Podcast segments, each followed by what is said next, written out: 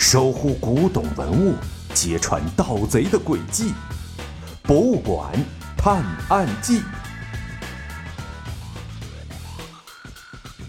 第六十八集：登上游轮。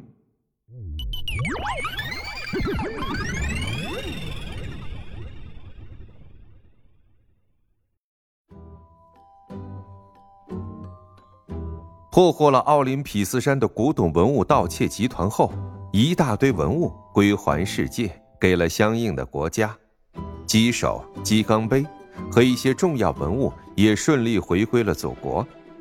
而那幅芙蓉锦鸡图，不过是为了帮助破案而制作的一幅高仿假画，为了不让他以后有机会流出去骗人，就直接毁掉了。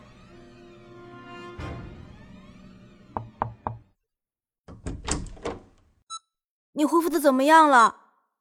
小盲道和小小贤来到了一家医院，来这里看望为了救小盲道而受伤的财神爷。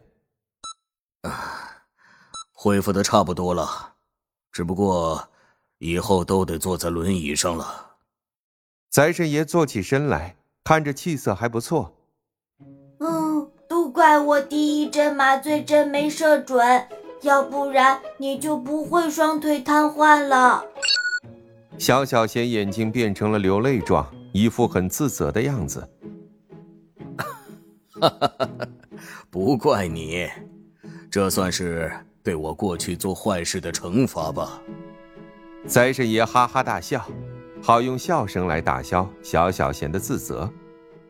不过，之前说的要把所有古董偷盗团伙逮捕归案的事，我以后只能在幕后做些工作了。所以你说服有关部门把我的一切信息都在网上删除，是为了让人都不认识我，这样好方便我去协助警方破案。小盲道坐到财神爷的床前，一边帮他削苹果，一边说道：“没错，现在有一个巨大的网络渗透了进来，他们对得到中国古董文物到了痴狂的程度，需要你的侦探才能出一份力。”没人认识你会对你更安全。财神爷看着小盲道，眼睛里对他充满了期待。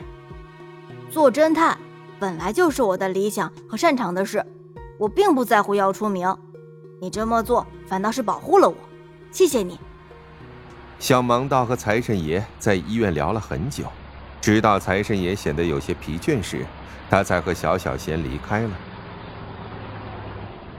风平浪静的日子过了没多久，小盲道和小小贤又有事情可以做了。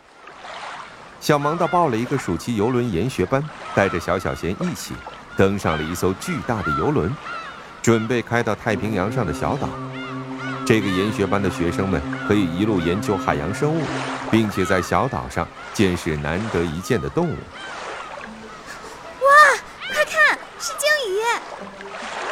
老师带着学生们来到游轮的甲板上，站在甲板上可以欣赏一眼看不到头的蓝色海洋。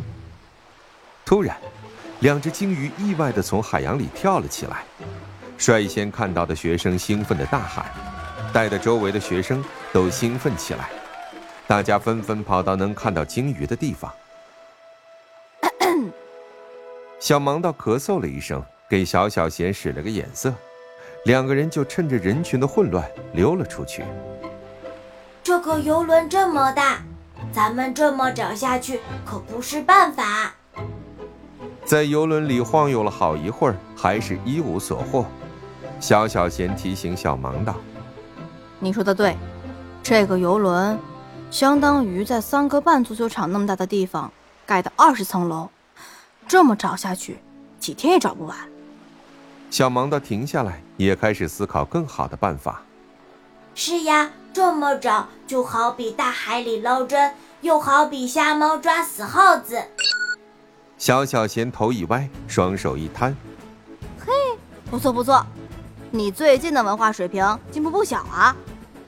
小盲道夸赞着小小贤：“那是当然，我最近把学到的知识在脑子里画成了思维导图。”进步当然明显啦！小小贤开心的眼睛眯成了一条缝儿。等一下，图？嘿，我怎么没想到呢？我们得想办法找张游轮的设计图，这样就能分析排查目标在哪里了。小盲道拍一拍脑门，好像在懊恼刚刚才想到的这个早就该想到的主意。看我的！小小贤用他的人工智能系统连上了网络，不一会儿就找到了这艘游轮的设计图。通过对设计图的分析，他们很快就锁定了一些重点位置。叮的一声响，小盲道和小小贤坐电梯来到了顶层。这里有几个超级贵宾包间，一般人根本到不了那里。还好，小小贤可以破解电梯的控制系统。他们两个人在空无一人的走廊里左瞧瞧，右看看，除了一个个关着的门，什么也看不见。快，用你的红外探测器看一下。小盲的一声令下，小小贤就开启了红外线扫描模式。只有那个房间里有人。小小贤指向中间的一个套房。他们俩悄悄地走到那间套房的门口，把耳朵贴到门上。可是什么也听不见。于是，小盲道把两只手心相对的扣在右耳朵上，努力的想要听到里面的声音。喂，你们是谁？突然，一个粗壮的声音从背后传来，接着，一双像钳子一样的大手按在小盲道的肩膀上，按得他肩膀生疼。小盲道快速的转动着眼睛。他会想出什么办法来应对这个情况呢？